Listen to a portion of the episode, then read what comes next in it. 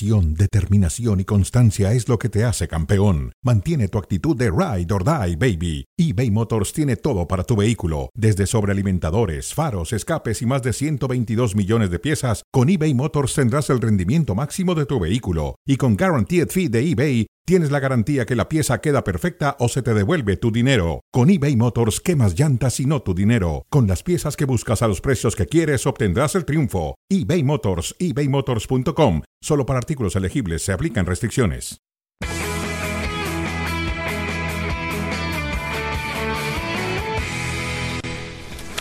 Wow, pues qué pegada del Atlético de Madrid. Contundencia en las áreas, eso termina por ser clave.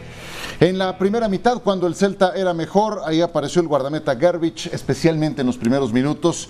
Y en la segunda mitad vinieron por cascadas los goles del Atlético de Madrid, que termina goleando 4 a 1 al Celta. Aquí estamos en Fuera de Juego de Nueva Cuenta, en compañía de Mauricio Imay, de Manu Martín, para analizar lo que dejó este triunfo para los de Simeone. Así es, Ciro, hablábamos de la falta de gol del Atlético de Madrid en los primeros 45 minutos. En el segundo tiempo le sobró eso, eh, la pegada tan necesaria al conjunto colchonero para terminar por eh, tener una noche bastante tranquila. Esa es la realidad en su casa ante el Celta. Sí, primera mitad de buenas sensaciones para el Celta, así en el primer minuto jugada de mano a mano que salvaba el guardameta Garbage, pero después tendría otra semejante a los tres minutos en un remate de Hugo Mayo y volvería a aparecer el hoy titular en ausencia de Jan Oblak. Eh, titubeante el equipo colchonero en los primeros minutos, especialmente en la defensa, con un Mario Hermoso que no tuvo su mejor partido. El contragolpe es fantástico para el primer gol, Manu, que hizo Ángel Correa. Absolutamente, el gol de Correa con ese centro o esa asistencia de Rodrigo de Paul perfecta y el eh, juego al primer toque. Hoy el Atlético de Madrid ha mostrado qué es este Atlético de Madrid. Muchas dudas en defensa y mucha autoridad en ataque, porque si repasamos los cuatro goleadores y pensamos que no ha marcado ni Morata ni Joao Félix, nos damos cuenta del potencial que tiene este equipo, pero que tiene que mejorar en defensa y que por culpa de los lesionados y esas dudas que genera el equipo, sufre como ha sufrido en la primera parte. En el minuto 11, el Yago Aspas impactaba un disparo en el poste, pudo ser el empate a uno, pero esas suposiciones no valen cuando tienes esta contundencia. ¿Dónde la puso Rodrigo de Paul? Hay un desvío de Unai Núñez que termina liquidando al guardameta Marchesín. Qué bien Coque para distribuir, para poner el balón atrás. Era el dos goles a cero en el arranque. Puntual a la cita, minuto 62 y medio entraba el atacante francés Antoine Griezmann. El tercero llegaba así con Yannick Carrasco. Sí, un Yannick Carrasco que le da, le da mucha profundidad por un costado el conjunto del Atlético de Madrid y otra vez, ¿no? Otra vez ese, ese desvío en donde me parece deja pagando a Marchesín. Sí, Marchesín se le cuela por el primer poste igual que aquí al eh, guardameta en eh, esta jugada que termina siendo el tres goles a uno. Genial, Yago Aspas como acostumbra para Gabri Vega, futbolista de apenas 20 años de edad. Celebraba Chacho Coudet, pero demasiado tarde porque vendría después el cuatro goles a uno. Gran carrera de Mateus Cuña, Manu. Gran carrera y fijaros en los gestos de Joao Félix que estaba en fuera de juego. Mateus Cuña se da cuenta y por eso se hace ese autopase. Y luego Unai Núñez que no ha tenido ni mucho menos la noche, segundo gol que se mete en su propia portería. Y sigue la tendencia. ¿En qué minuto entró Antoine Griezmann? Temporadas seguidas metiendo gol en la Liga Santander. ¿eh? No, la verdad que una, una alegría inmensa. Oye, ¿cómo valoras esa efectividad? Cuatro disparos a puerta, cuatro goles. Lo destacaba Hugo Mayo, que sois todo efectividad. Sí, es verdad. Bueno, esperemos que, que sigamos así en, en, esa racha. ¿Las rotaciones le han salido bien al Cholo? Sí, bueno, creo que son muchos partidos en pocos días y, y en este club tenés que estar siempre, tenemos que estar todos preparados para cuando el míster lo decida salir y rendir. Gracias Ángel. Gracias.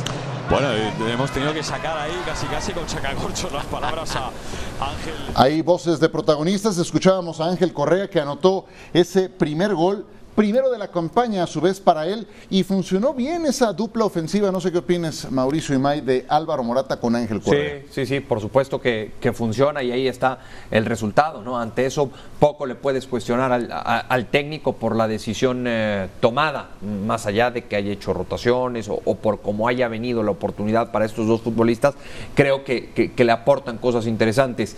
Eh, no sé hasta dónde llega a ser preocupante el tema de Morata ¿no? y la falta la, falta de gol. Sí, mucha movilidad, sí, participativo, pero no termina por ser ese delantero letal que requiere un equipo como el Atlético.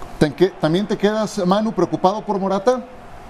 Claro, sí, no, no, no me quedo preocupado con Morata. Para mí, eh, ese es Morata, ese es el Morata que conocemos y eh, la efectividad que está teniendo este año con el Atlético de Madrid. Hoy no ha tenido posibilidades, pero en el resto de partidos se ha visto como Morata se ha vuelto a integrar. Morata venía con el hándicap de mm, llevarse mal con el Cholo, el Cholo con Morata y Morata con el Cholo. Eh, no, no ocultaban su antipatía hablaron durante la pretemporada, se convencieron el uno al otro y Morata, eh, hasta, la, hasta donde yo llego a saber, está dejando muy buenas sensaciones en el vestuario. Pero ese es Morata, hay días que le entra todo y días, como hoy decía Mao, que, que, no le entraba nada. Pero no, no hay por qué preocuparse por el, el que va a ser el, el 9 de España en el Mundial. Eh, ahí está Álvaro Morata, aunque no anota gol, tiene algunas apariciones donde se ve que va adquiriendo confianza, que está funcionando bien y de hecho con Correa creo que hoy no hoy tienen una, buena actuación, aunque no eh, rompe esa sequía goleadora. Eh, por otro lado, el conjunto del Celta, pues yo sé que puedes jugar muy bien, pero si no liquidas a tu rival, eso te va, te va a fastidiar, ¿no? Contundencia en las áreas, lo decía al principio. Y juegas bien los primeros 45 minutos, ¿no? Nada eh, que eso también no le puede pasar a, un equipo. El tener muy buenos 45 minutos, pero después cambiar de forma radical para la segunda parte. Los partidos son de 90 minutos o un poquito más y debe de mantener una regularidad, debe de ser constante cualquier equipo, sobre todo si te vas a enfrentar a un equipo como el Atlético de Madrid. Sí, yo creo que el, Chacho Coudet se irá con esa, con esa sensación, con ese sabor de boca de jugamos bien los primeros 45 minutos y no la metimos. Jugamos mal el segundo tiempo y nos hicieron varios. Sí. Pero ha habido un factor, eh, no sé si estáis de acuerdo conmigo, en el que el segundo gol ha llegado muy rápido en la segunda mitad y eso ha provocado que se desarbole totalmente el esquema del, Chacho. Si nos damos cuenta, los dos laterales de los que hablábamos al principio del partido, que Hugo Mayo y Javi Galán, que siempre eh, os decía, son peligrosos y son gente que se desdobla muy bien por la banda, se han tenido que ir hacia arriba. Unai Núñez ha participado en dos de los goles del Atlético de Madrid.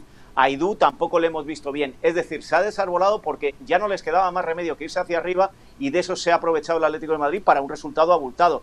Pero si vemos fases del partido, incluida la segunda mitad, ha tenido, lo ha pasado mal eh, Gabrich, el, portero del Atlético de Madrid, y, ha quedado al descubierto muchos de los problemas en defensa con Mario Hermoso, Reinildo, que hoy tampoco ha tenido su, su mejor tarde, Bitzel, que ha tenido que salvar muchas. Eh, eh, de Nauguet, de eh, Molina, que vamos a decir, pero em, yo no estoy tan de acuerdo que el Celta solo haya jugado bien la primera parte, sino que en la segunda parte ha tenido que irse hacia arriba y de eso se ha aprovechado el Atleti para esa efectividad que decíamos antes, ¿no? Cuatro disparos, cuatro goles.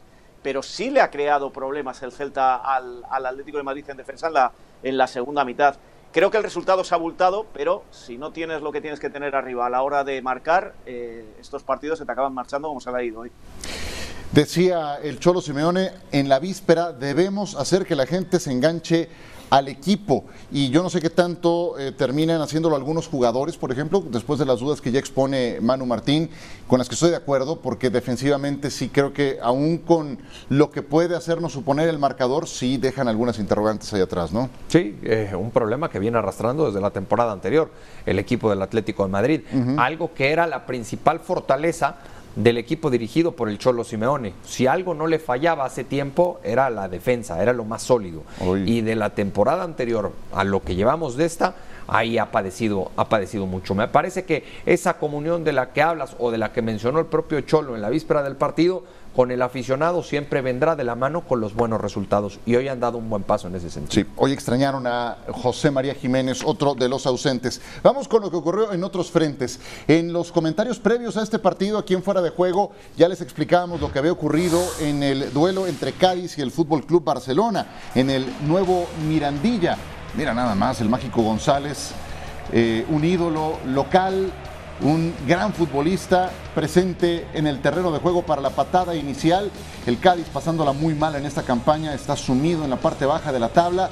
Y así empezaba el partido por ese disparo que se iba al poste apenas a los nueve minutos. Tiro cruzado el Barcelona con algunas eh, modificaciones en su formación. Apareció Piqué desde el principio, Héctor Bellerín en el lateral derecho, eh, Mauricio y terminan ganando con tranquilidad un partido que será más comentado por lo extradeportivo. Sí, juega de Pay, juega eh, Ferran Torres de, arranque, eh, presentando eh, Xavi prácticamente un cuadro alterno, ¿no? tomando en cuenta las rotaciones que se tienen que hacer por, por, lo ajetreado que le viene a muchos equipos. Al final lo termina ganando el, el Barcelona y bueno, pues está ahí, ¿no?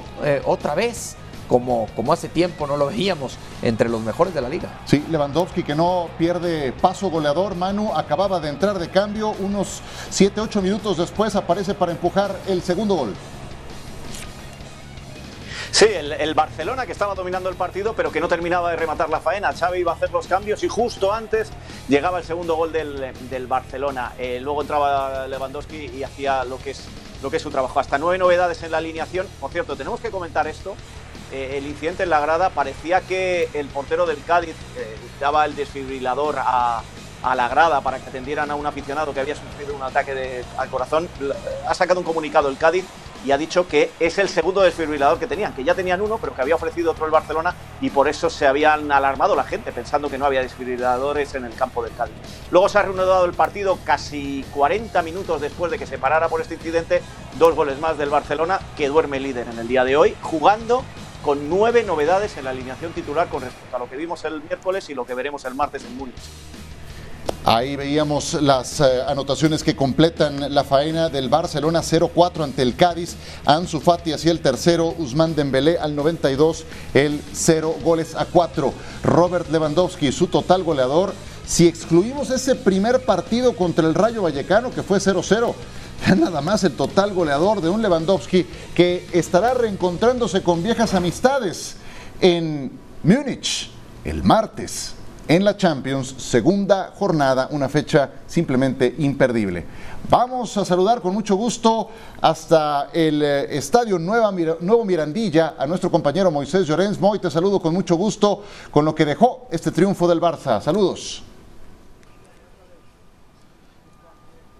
Siro Porcuna fuera de juego. Saludos desde el césped del nuevo Mirandilla, donde el Barça va a volver esta noche a casa con tres puntos de oro en la bodega del avión. Ha tenido que sudar tinta, ha tenido que trabajar mucho el equipo de Xavi Hernández, que ha movido muchísimo, ha agitado demasiado el árbol en una primera parte, eh, con muchos cambios en la formación inicial, y le ha costado meterse en el partido y mantener el resultado cero en la primera parte no, pero sí que le ha costado eh, mucho y ha tenido que picar mucha piedra para poder, eh, entrada ya la segunda parte, eh, adelantarse en el marcador después de, un balón que gana Frankie de Jong, tras un rechazo del portero, empujar la pelota dentro de la portería. Minutos después sería Robert Lewandowski, con ese hambre que tiene por marcar tantos, el que doblaría ventaja y ahí prácticamente el partido se acabó.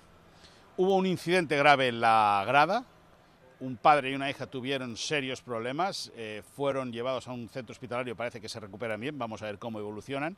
Y ya tras la reanudación del partido, en, lo que quedaba de choque, que eran 10 minutos, y la prolongación, que fueron tres más, el Barça acabó por marcar dos tantos más. Importante el triunfo eh, para el Barça, que duerme líder después de mucho tiempo, a falta de lo que haga Real Madrid mañana, pero el Barça es puntero en la clasificación. El equipo de Xavi Hernández, que ha ido de menos a más en el partido, suma tres puntos de oro y el martes el Bayern. Eso ya será otra historia, pero vendremos aquí a ESPN y lo contaremos. Muchas gracias, Moisés Llorens. Saludos hasta Cádiz, donde el Barça se trae esta victoria de 0-4 y ahí el balance son 17 partidos invictos para el Barcelona de visita con Xavi. ¿Qué viste en el partido, Mauricio? Dos jugadas que tienen que ver con el trabajo de, Xavi que terminan en eh, dos goles del conjunto del Barcelona. Las dos producidas por el mismo costado, por el sector de la derecha. Y ahí entonces vamos a revisar lo interesante en cuanto a los movimientos de los futbolistas que juegan por ese costado. El movimiento movimiento de Bellerín que jala la marca del contención es Alex Fernández en Bayel Central, uno de los centrales del Cádiz. Queda muy lejos, se genera una laguna, un espacio muy grande a donde va a llegar Gaby hasta raya final para tomar una muy buena decisión. El pase tan acertado, si bien es cierto, corre con algo de fortuna, pero hay que ver, hay que ver el espacio que se genera en este pase después del movimiento de Bellerín y la cantidad de compañeros que tiene dentro del área como posibilidades para rematar. Son tres futbolistas, el caso de Depay, de Ferran Torres y también de Frenkie de Jong, que es el que al final hace contacto con la pelota y entonces ponía en ventaja al conjunto del Barcelona. Ahora Bellerín es el que toca a Rafinha por el mismo costado. Le hicieron ver su suerte el día de hoy. Alfonso Espina, el lateral por izquierda del conjunto del eh, Cádiz, llega con mucha libertad a esa, a esa zona Rafinha para terminar de una forma muy similar en gol.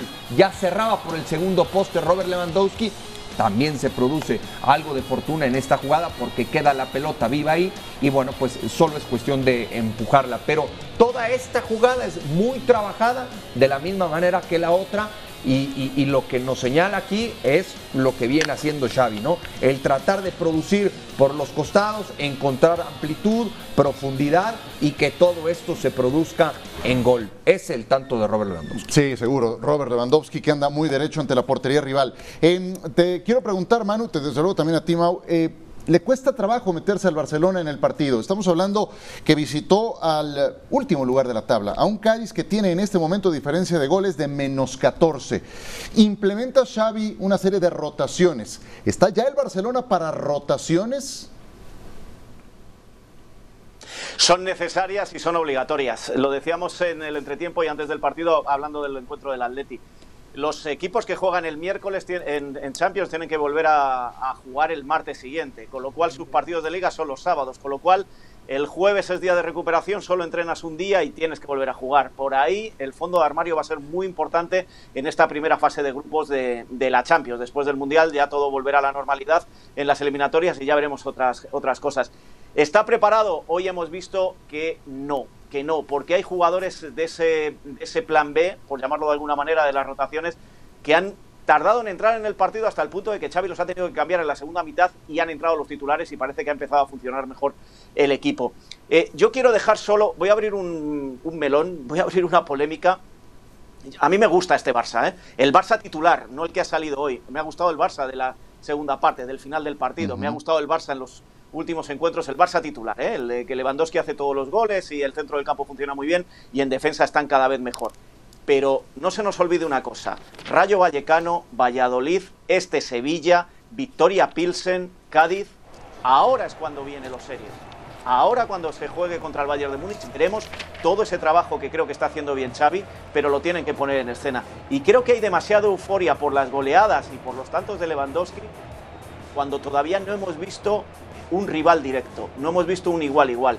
Y por ahí creo que el equipo titular, yo confío que está preparado, pero tendríamos que esperar a ver qué pasa el martes.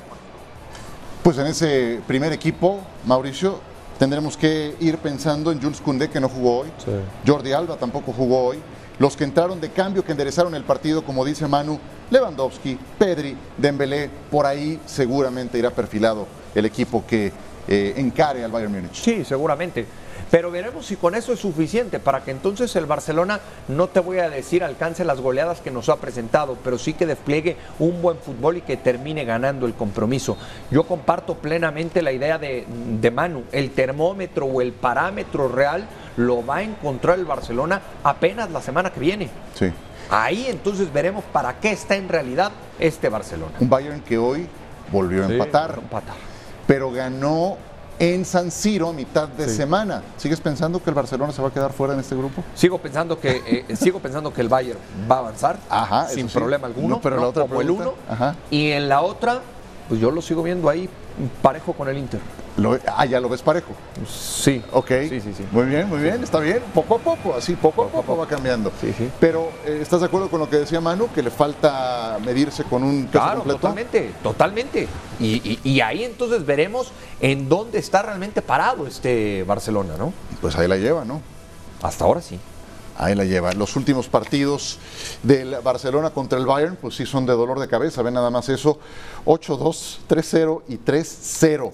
Em, un eh, comentario más de ese partido, Manu. ¿Tú qué esperas del Barcelona? Porque es inevitable. Yo sé que acaba de terminar ese partido contra el Cádiz, pero es inevitable estar espejeando ese siguiente compromiso contra el gigante bávaro, que hoy, decíamos, volvió a empatar. Volvió a empatar, pero también hizo rotaciones. Y el Barcelona, si hoy no juega contra el Cádiz y hubiera jugado con un equipo de la mitad de la tabla, con las rotaciones de Xavi, hubiera sufrido más, por lo menos en cuanto al marcador. El Bayern creo que está dando una imagen en Bundesliga pensando que puede recuperarse y el otro día dio otra totalmente distinta. Bueno, el otro día también venía de empatar en Bundesliga y fue capaz de ganar en San Siro. Yo espero un partido muy igualado. Yo sí confío en este Barcelona, posiblemente como segundo de grupo, pero sí confío en este Barcelona porque eh, la, plantilla que han hecho y las muestras que han dado en los primeros encuentros, aunque sean antes rivales débiles, eh, dan buenas vibraciones, buenas sensaciones. Lo que no en lo que no confío es en la euforia desmedida. Y creo que contra el Bayern eh, va a sufrir el Barcelona, porque el Bayern también en, Champions sale a por todas. Pero me comentaba esta tarde un compañero periodista de Barcelona la concentración y la rabia con la que van a salir a ese partido los jugadores del Barcelona por todo lo que han sufrido en los últimos años cada vez que se han enfrentado al Bayern. Y, eso les viene de esa euforia de resultados que están teniendo y de los cambios que ha habido durante todo este verano. Con lo cual creo que es el partido que hay que ver el próximo martes, el que merece realmente la pena de, esta fecha de Champions. Por supuesto, y ya lo dice Manu, hoy que enfrentaron a Stuttgart, sentaron algunos titulares, terminan empatando a dos en Múnich, pero el primer anotador de este partido fue un jovencito que se llama Matisse Tell, un nombre que habrá que tener ahí en la memoria, el más joven en marcar un gol con la camiseta del Bayern Múnich apenas a los 17 años de edad. Impresionante hoy hoy en día alrededor del mundo eh, lo joven que empieza a destacar el, deportista, porque no es exclusivo del fútbol, ¿no? sino del deporte como tal, cómo ha ido avanzando ese, esa situación, el tema de la edad y cómo los ves triunfando ahora tan pronto, ¿no? Y la gran ventaja en este tipo de equipos que, que, que, los van arropando y que los van acompañando a lo largo de toda su carrera para que se consoliden en el primer equipo. Venga, Manu. Pero decía que es curioso porque hablamos de muy jóvenes en el tenis, en el ciclismo, en el fútbol y de muy veteranos. Parece que no hay clase media. Nos estamos yendo a los Lewandowski, Benzema, eh, todos estos jugadores de por encima de los 30 años. Estamos viviendo una época muy curiosa en cuanto a lo que significa la edad en el deporte, porque no descartamos al veterano y ya estamos viendo a los muy jóvenes. El otro anotador del Bayern Múnich fue Jamal Musiala, de 19 años de edad. Pero el partido del martes es para es para futbolistas adultos. Ese sí es de pesos completos entre el Bayern y el Fútbol Club Barcelona. Y hablando de personajes adultos, un entrenador adulto en toda la extensión de la palabra, Carlo Ancelotti. Como he dicho muchas veces, el recambio natural para Karim no lo tenemos porque es el mejor delantero del mundo. No hay un sustituto de, Karim en el mercado, pero se, puede suplir con eh, otros jugadores con distintas características. Puede ser que Hazard no tiene eh, la racha de, gol que, tiene Karim porque hace mucho tiempo que no juega, pero lo que no, le vamos, no le voy a pedir a Hazard de marcar goles. Le voy a pedir a Hazard de jugar bien como ha jugado contra, contra el Celtic eh, para mantener eh, una buena actitud ofensiva. ¿Cuántas veces hemos hablado de Karim Benzema, lo importante que es para el Real Madrid? Yo diría que su mano o su influencia en el Real Madrid no solo se mide con ese 48%, que es su participación en goles, es decir, en los que ha anotado y los que ha asistido también en cómo hace mejores a sus compañeros. O sea, Vinicius es una mejor versión de sí mismo con Benzema al lado. Lo mismo con Rodrigo, lo mismo con Valverde y así me puedo seguir. Duele la ausencia de Karim Benzema, pero algún día tenía que ocurrir. Afortunadamente no es de gravedad. ¿Qué esperas en el duelo contra el Mallorca sin el gato? A ver, por supuesto, por supuesto que lo va a resentir Carlo Ancelotti el tiempo que no, no pueda contar con él. Pero también es cierto que lo colectivo puede llegar a suplir esa ausencia en términos individuales. Estamos hablando de un estructural, un propio Ancelotti lo dice, estamos hablando del mejor delantero del mundo, porque yo también coincido en eso, pero este, este Real Madrid juega muy bien como equipo. Y eso durante el tiempo que no esté Karim Benzema me parece que lo puede, lo puede solucionar. Y ojalá también encuentre un Eden Hazard como lo tuvo esos minutos ante el conjunto del Celtic, ¿no? Para empezar, que esté sano cuando se le requiera. Asistió y anotó un gol en Celtic Park, Manu. ¿Es esa la solución cuando no esté Benzema? Vamos, eh, dos cosas. Una, esta es opinión. eh, eh, si nos fijamos en los partidos, en los cinco partidos oficiales del 6 con la final de la Supercopa del Real Madrid de esta temporada, no estábamos viendo al Benzema del año pasado. Es Benzema, tiene mucho peso, asiste, hace jugar a los demás, pero no estaba todavía a la altura del Benzema del año pasado. Y aún así, el Real Madrid ha sacado absolutamente todo con victorias. Estoy de acuerdo con Mauricio en ese sentido. Es un juego más colectivo el que está logrando Ancelotti para que no se eche de menos. Y en cuanto a la información, la idea que se trabaja y que, que trabajó Ancelotti antes, del, o sea, antes de este partido es eh, cambiar un poco el sistema, porque él dice, es insustituible, pero tenemos herramientas como para que no se note su ausencia. Va a jugar por detrás de Vinicius y de Rodrigo, que se van a cerrar, y Valverde va a apoyar por la banda derecha desde el centro del campo. Con lo cual, totalmente de acuerdo con Mauricio y Mai. Yo creo que eh, eh, Benzema eh, es muy importante, pero en un juego colectivo como este no le van a echar de menos. Y el caso de Hazard es su posición, que le gustaría jugar un poquito más escorado a la izquierda, pero es una posición que se le da bien al belga y el belga viene con confianza. Ya lo decíamos el miércoles. Eh, hacía dos días que alguien había filtrado desde el Real Madrid o algún periodista había contado que en el Real Madrid no estaban de acuerdo con él. El miércoles hace un gol, da una asistencia y ahora es el titular indiscutible para el partido de mañana. Con lo cual, esto va día a día y eres tan bueno o tan malo como tu último partido. Pero confianza en Hazard sí que hay. Pues se han cansado de esperarlo en el Real Madrid. Esta temporada llegó en mejor forma.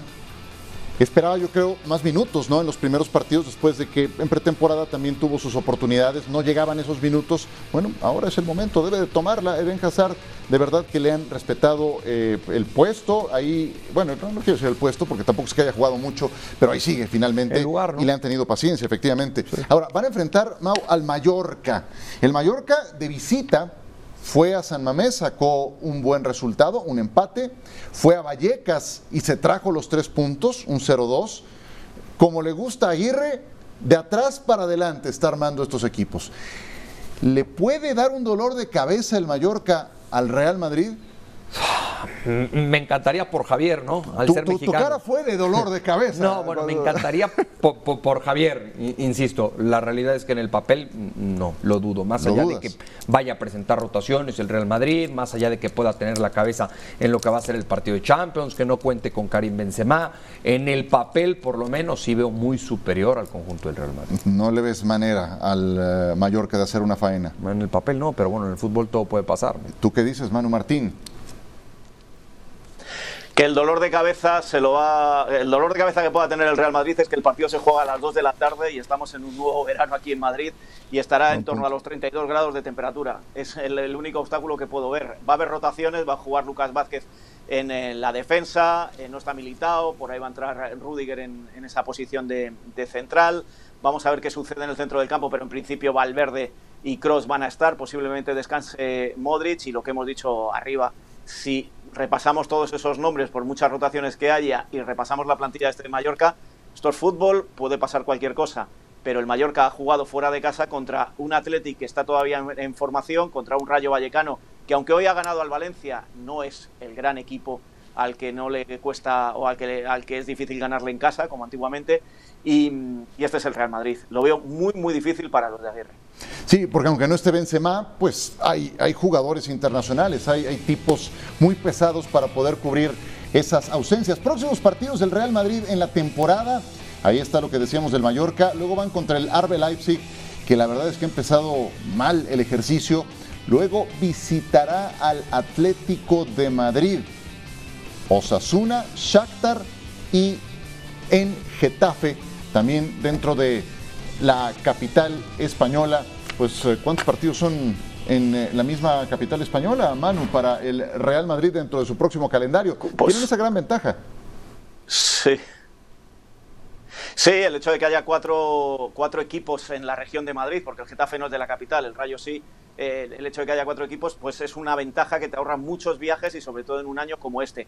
De todos esos partidos, el que más teme Ancelotti es el del Atlético de Madrid. Está claro que el Leipzig también, el Leipzig que parece que también se va recuperando, pero el que más teme Carlo Ancelotti es el Atlético de Madrid, porque además es en el Metropolitano y por el orgullo del derby de la capital. Ahí es, eh, y, si hemos visto ya al Atlético de Madrid, que parece que se reengancha con su afición y la presión que va a haber, ese es el partido más complicado de todos. Lo demás no parece un, calendario realmente complicado para este Real Madrid. Pues es otra cita que valdrá mucho la pena eh, no perderse, esta de Real Madrid contra Mallorca. 2 de la tarde de España, 7 de la mañana, tiempo del centro de México. Ahí estarás puntual, ¿no, Mauricio Imay? Por supuesto, por supuesto, a través de ESPN Plus. No Para, me lo pierdo. Seguro, tiempo del centro de México, de, acuerdo con su eh, región en la que nos estén siguiendo. El Vasco Aguirre con una encomienda atractiva, ahora enfrentándose al Real Madrid.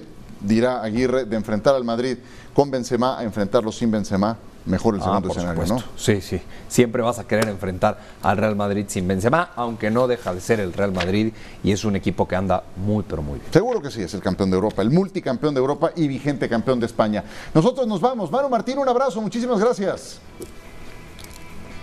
Un abrazo para todos. Un sábado lleno de actividad aquí en eh, Fuera de Juego con la Liga Española. Muchas gracias, Mauricio y Mike. Gracias a ti, Ciro Procura. Venga, que la pases bien. Gracias y hasta pronto.